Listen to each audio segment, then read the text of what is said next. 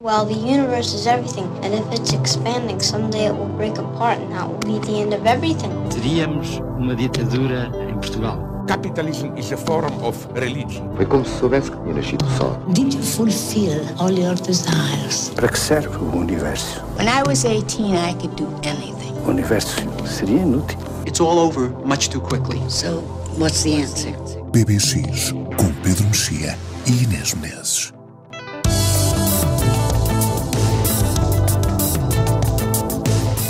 Olá, este é o PBX aqui no Expresso.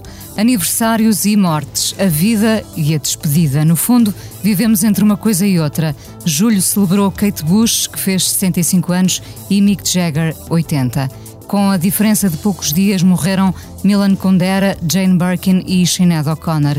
É voraz a forma como a internet processa tudo isto. Agora já se lê: Sinead O'Connor foi uma cantora irlandesa. Rapidamente somos soterrados pelo passado.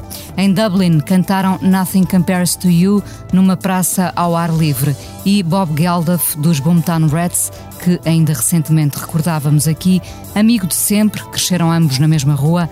Bob Geldof dizia: muitas vezes Sinead estava cheia de uma terrível solidão e de um terrível desespero, outras vezes de alegria. Ela era assim. Não somos todos? Cat Power, assinalando esta semana os 100 dias sóbria, gritava em letras grandes: parem de tratar as mulheres como lixo quando elas estão vivas. Na galeria de fotografias escolhidas, lá estavam Sinead, Whitney Houston, Amy Winehouse, Billie Holiday ou Tina Turner. Não foi só a morte de Sinead que ecoou naquele e nos dias que se seguiram, mas uma ideia de abandono, de punição ainda sobre as mulheres, o impacto da doença mental, dos abusos. Muitas mulheres quiseram dizer que eram Sinead e que ela não morreu em vão. Nunca foi Nobel, o que, para quem o leu ou vai ler, é irrelevante. Milan Kundera morreu aos 94 anos. Lá está a internet a lembrar-nos que Kundera foi um escritor checo exilado em França. A imortalidade foi um dos seus romances, um dos muitos que fizeram dele um escritor de primeira linha, de muitas e prodigiosas linhas. Falaremos do autor de A Valsa do Adeus daqui a pouco. Os Blur, que vão estar no Calorama dia 31 de agosto, têm um novo disco, The Ballad of Darren. É um dos discos para ouvir neste verão e no cinema, onde nos esquecemos do calor lá fora, um sucesso de bilheteira chamado Oppenheimer, de Christopher Nolan.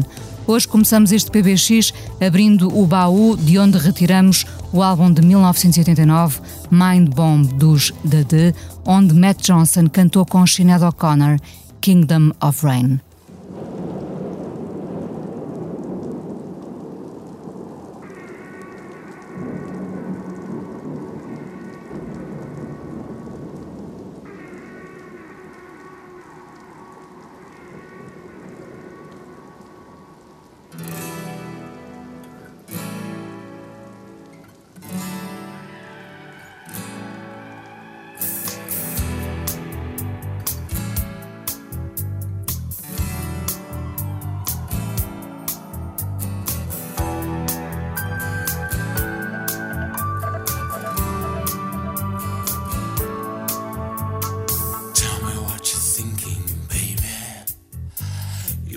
speeding beating faster than mine. And I know something's going on in your life.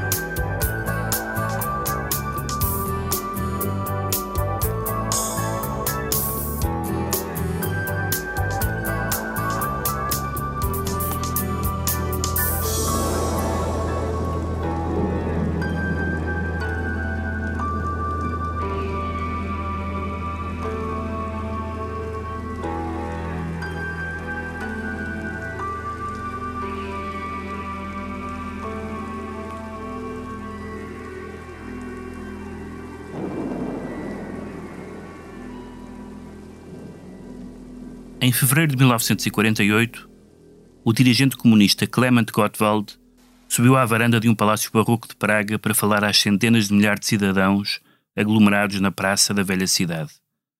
Foi uma grande viragem na história da Boêmia, um momento fatídico, como acontece uma ou duas vezes por milénio. Gottwald fazia-se acompanhar pelos camaradas e ao lado, muito perto, estava Clementes. Nevava, fazia muito frio, e Gottwald vinha de cabeça descoberta.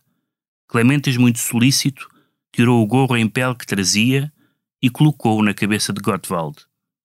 A secção de propaganda fez centenas de milhares de exemplares da fotografia da varanda, de onde Gottwald, de gorro em pele e rodeado pelos camaradas, fala ao povo. Nesta varanda começou a história da Boêmia comunista. Todas as crianças conheciam a fotografia porque a tinham visto nos cartazes, nos manuais ou nos museus. Quatro anos mais tarde, Clementes foi acusado de traição e enforcado. A secção de propaganda fez com que ele desaparecesse imediatamente da história e, como é evidente, de todas as fotografias. A partir daí, Gottwald está sozinho na varanda. Onde ficava Clementes, já só fica a parede vazia do palácio. De Clementes, resta o gorro em pele na cabeça de Gottwald. O livro do riso e do esquecimento, Milan Kundera. Olá, Pedro. Olá, Inês. Uh, Milan Kundera marcou não uma, mas uh, várias gerações. Há quem tenha chegado a ele através do cinema, com a insustentável leveza do ser. Um, ele não gostou muito da, da adaptação, não é? Uh, aliás, não voltou a haver nenhum filme uh, baseado em, em Condera. Uh, muitos livros ficam do, do, escritor, que nunca foi Nobel, uh, e acentuou-se isto na altura da morte. Um, morreu aos 94 anos em França, onde escolheu viver. Ah, fica muito esta ideia de, de, de, a quando da morte, precisamente de ter marcado não uma, mas várias gerações, e é, obviamente, um escritor que, que vai ficar, não é? Sim, isso não tenho dúvidas nenhumas. Um, na verdade, é um escritor que pode ser um, um, facilmente mal lido uh, ou lido apenas parcialmente, e acho que muitas, muitos dos equívocos e muitos dos desencontros do Kundera, incluindo com o cinema, tem a ver com isso. Por exemplo, ele não gostava da, da adaptação uh, da Insustentável Leveza do Ser, do Philip Kaufman, sendo que a, a versão de cinema da Insustentável Leveza do Ser é um belo filme. Um, o que acontece é que o filme salta por cima de porções inteiras do livro que são, na verdade, uh, partes ensaísticas, que era verdadeiramente impossível tornar ou incorporar num filme narrativo uh, de Hollywood, digamos assim. Obviamente aproveita uh, o erotismo. É, é, aproveita o erotismo e aproveita a, a, a questão da Primavera da, de Praga, inclusivamente mostrando uh, imagens que eu na altura achava que eram imagens feitas de propósito, mas não, são imagens históricas. Bom, algumas vezes, vezes que são históricas, do, da Primavera de Praga, portanto, do, da, da, da invasão russa pelo visto estamos sempre a falar de invasões russas periodicamente na história da Europa. Um, e, e o Condera, enfim, houve esse, houve esse equívoco. Eu comecei a ler o Condera por causa do filme um, e fiquei muito surpreendido depois quando li o romance, porque o romance é um romance filosófico, especulativo, denso, ensaístico, claro. etc. Os livros dele, aliás, caracterizam-se, que não são muitos, ele tem só 10 romances, seis uh, escritos em checo, embora alguns já quando ele vivia em França, e quatro franceses. Um, os romances do Kundera uh, uh, caracterizam-se pela pelo constante pela constante mudança de registro, ou seja, tanto são uh, romances classicamente narrativos, onde há personagens que fazem e dizem coisas, como há páginas que são claramente autobiográficas e do, do autor propriamente dito, uh, reflexões sobre a história, uh, sobre música. Ele era, ele, era, ele era filho de um músico e tinha uma vocação musical também muito grande. Uh, e, e, são livros ao mesmo tempo muito densos do ponto de vista daquilo que discutem, mas muito simples de ler. Não há nenhuma dificuldade na linguagem do Condera. É uma é quase impossível Por isso chegou a tanta gente imaginar também, é? essa. Ele, ele, está a falar do eterno retorno, por exemplo, do conceito do eterno retorno a, a, a Nietzsche, e, e, no entanto a prosa em si, qualquer pessoa entende o que ele está a dizer. Pode, pode não entender o, de que é que ele está a falar, mas há, essa, há, essa, há esse desajuste. E depois há um desajuste muito interessante que é a ideia da.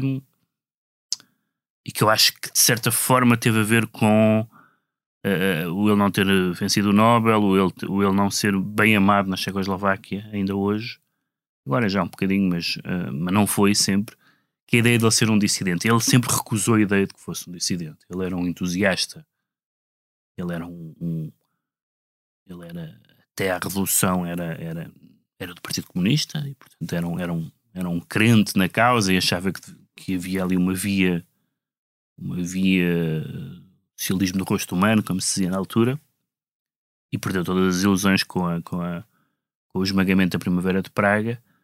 Uh, começa a ser vigiado, começa a ser os livros, os livros proibidos, uh, não consegue arranjar emprego e, e, acaba por ir para a França primeiro dar aulas e depois acaba por se naturalizar francês porque a, República Checa, ou a Checoslováquia na altura, a Checoslováquia retira-lhe a nacionalidade.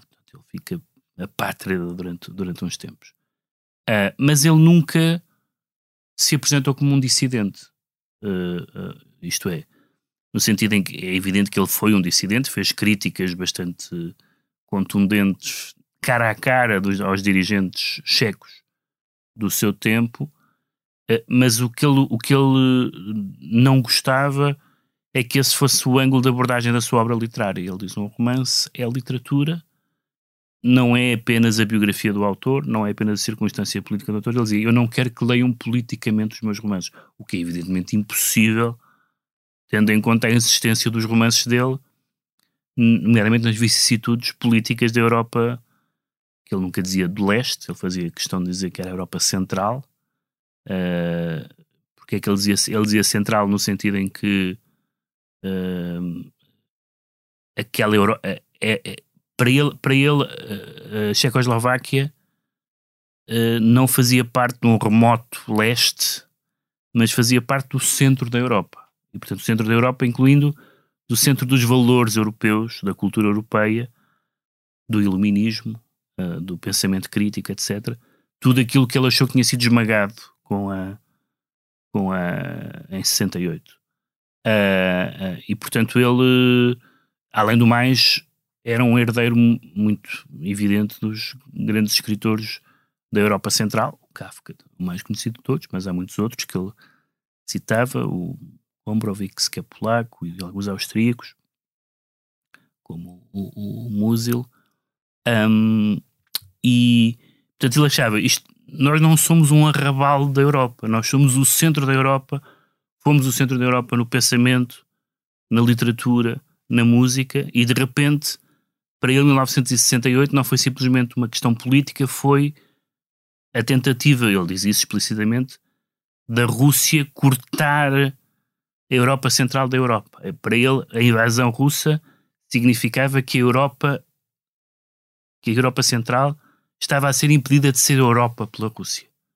E essas, essas discussões hoje voltam, não é? O, o, o Putin fala da Europa como sendo uma entidade maléfica, não é?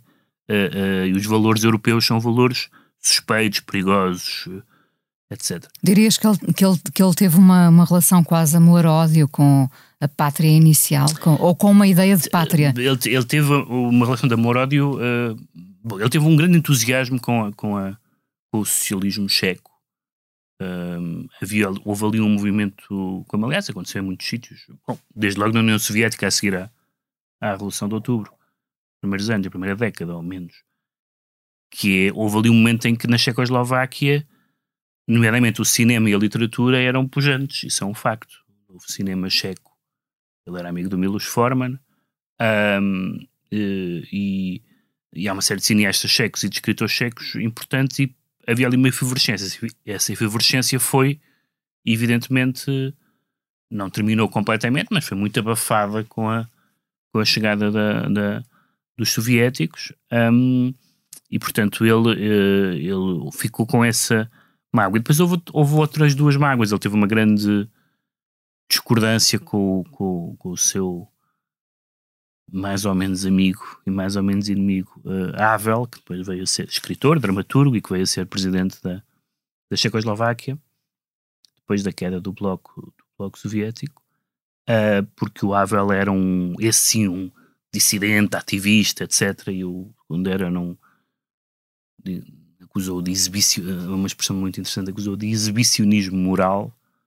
Um, e depois, para, para, digamos assim, culminar todo este percurso complicado, o Kundera ficou evidentemente muito feliz do fim do Bloco Soviético, mas quando voltou à Checoslováquia uh, não morreu de amores pela americanização e ocidentalização no mau sentido da palavra, isto é, é no sentido uh, comercial e de uniformidade da Checoslováquia. E, portanto, viu um bocadinho como, viu com um desconsolo, isso está num dos romances dele, viu com um desconsolo aquilo que a, que a Checoslováquia se tinha tornado, nomeadamente a perda, segundo ele, de centralidade da cultura uh, na vida dos checos por oposição àquilo que ela se lembrava quando era jovem. Portanto, é uma, é uma figura complexa que é muito difícil.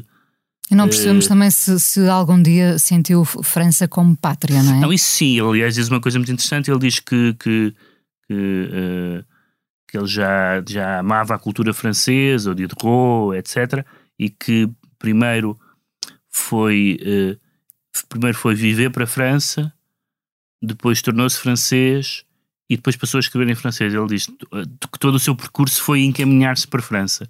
Portanto, encaminhou-se fisicamente, biograficamente, encaminhou-se em termos de nacionalidade, o Mitterrand, uh, digamos, agiliza o processo para que ele se torne cidadão francês.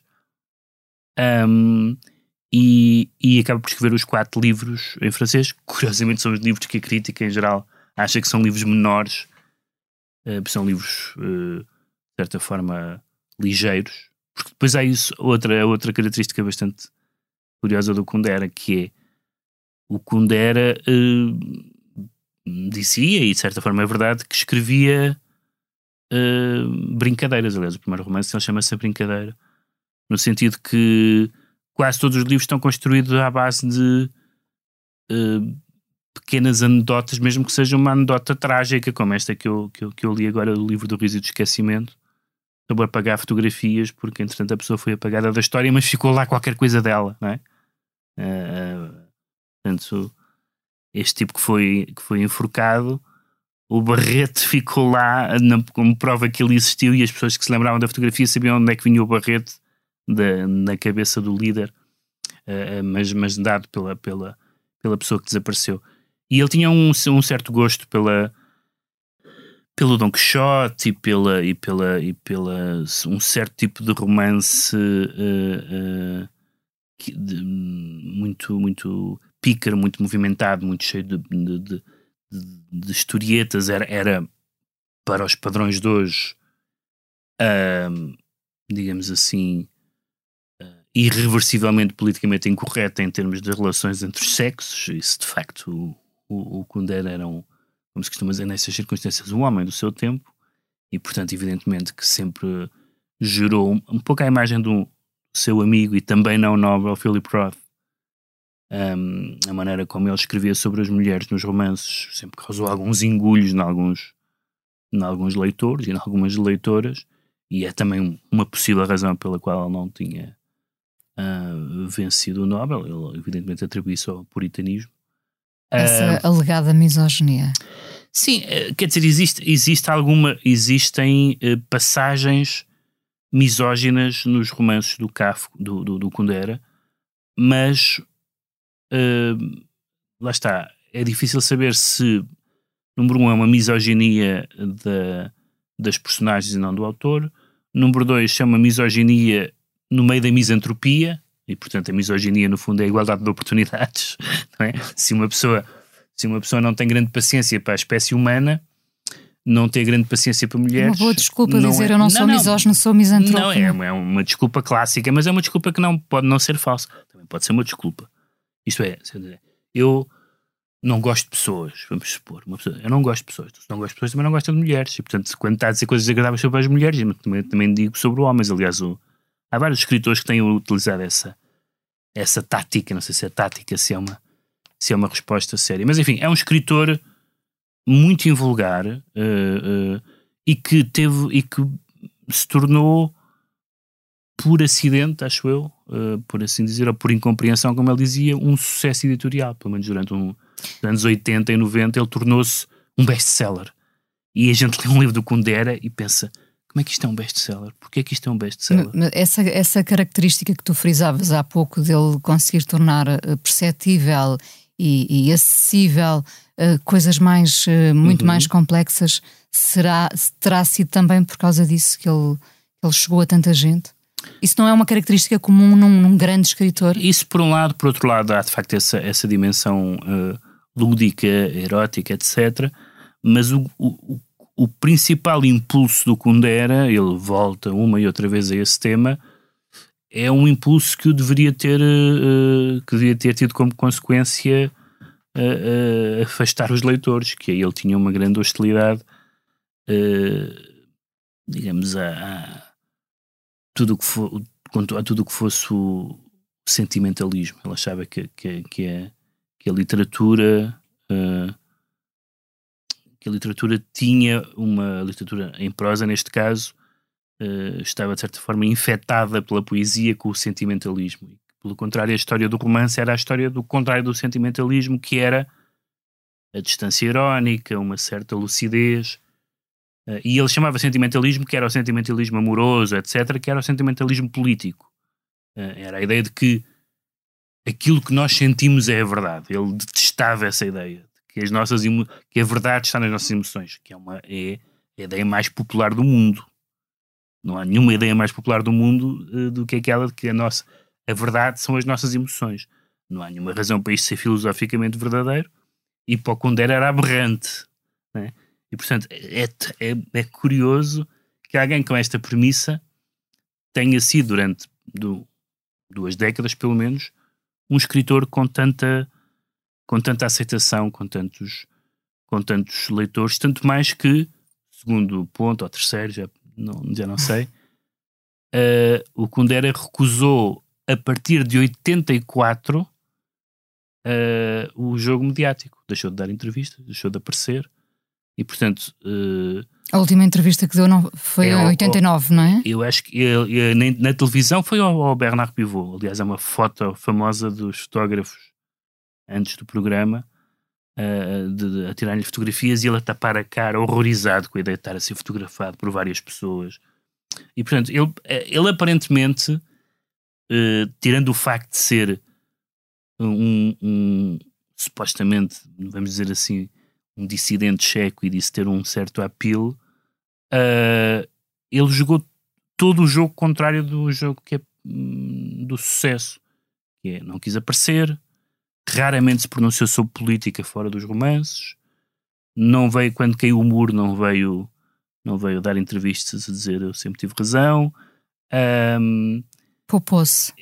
pou- Poupou-se, mas, mas não foi só por se poupar do ponto de vista estratégia. Acho que ele tinha uma, uma, uma visão da literatura curiosamente muito séria, ah, ah, muito lúdica, mas também muito séria. Portanto, é, é é um. Eu acho que é um dos grandes escritores do nosso tempo e de facto eu não sou, não tenho aquela mantra de que o Nobel passa ao lado tudo o que é importante, isso é manifestamente falso, mas de facto ter passado ao lado do Kundera uh, como símbolo de, de, de, um, de um dos grandes escritores da- do nosso tempo é, é realmente quase chega a ser divertido porque parece que é de propósito. Ou seja, não ter eh, dado o prémio ao Kundera parece, era mais ou menos como não ter dado o prémio. Estou falando de pessoas que tiveram o prémio, como não ter dado o prémio Nobel ao Beckett, ou ao Eliot, ou ao Thomas Mann. Ou seja, se eles não tivessem ganho, era de propósito, porque não é? Ah, não, não conheço, não sei bem quem é. Não é possível isso com o Kundera, é mesmo por. eh, eh, enfim, recusa e, por, e, e pelo facto dele ser. Como ele próprio dizia, ele disse que eu percebi que o sucesso é quase sempre um equívoco. Uhum. Uh, duas, ficam duas sugestões, apesar de ele, não- ele próprio não, não gostar muito do, do filme, da insustentável leveza de Uhum. ser. Uh, Mas vale muito a pena. Uh, só vi o filme na altura, portanto nunca mais uh, foi um filme que eu nunca mais revi. Uh, será curioso revê-lo uh, agora. Um, um filme com a Juliette Binoche, o Daniel Day-Lewis e a Lena Olin, a Insustentável Leveza do Ser, e a partir de hoje fica disponível no Videoclube da Zero em Comportamento um documentário sobre, sobre Milan Kundera, chama-se Da Brincadeira à Insignificância, de Milos Smith-Meyer. Uh, oportunidade também para conhecermos melhor o escritor. Sim, sendo que o Kundera também tem essa particularidade que tem, tem todos os livros traduzidos em português. Ahm, pelo menos todos os livros que ele reconheceu como fazendo parte da obra, porque ele publicou várias coisas na República Checa, que nunca foram, na Checoslováquia, que nunca foram traduzidos.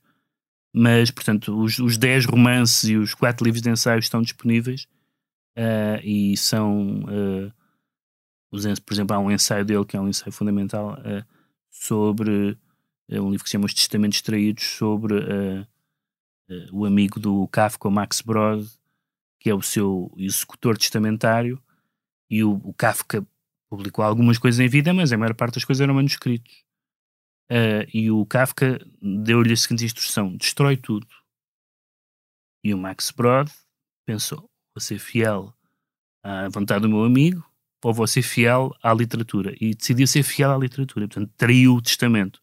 E o Kundera tem um, um, um texto sobre isso, sobre, por um lado, foi uma traição, por outro lado, nós estamos-lhe grato por essa traição. E ele, sobretudo, tão influenciado Eh, também. eh, e- exatamente, e portanto, essa, eh, esse, tipo de, eh, esse tipo de dilemas eh, eram dilemas nos quais o, o Kundera era especialmente bom e é um, é um escritor que enfim, tinha 94 Quatro anos. 94 anos já, Não foi uma morte precoce, como foi a, a trágica morte do Javier Marias aqui há uns meses, uh, mas, mas, mas foi um, um dos grandes do século. A vida e a morte de Milan Kundera neste PBX. Voltamos para a semana, Pedro. O som foi do João Luís Amorim.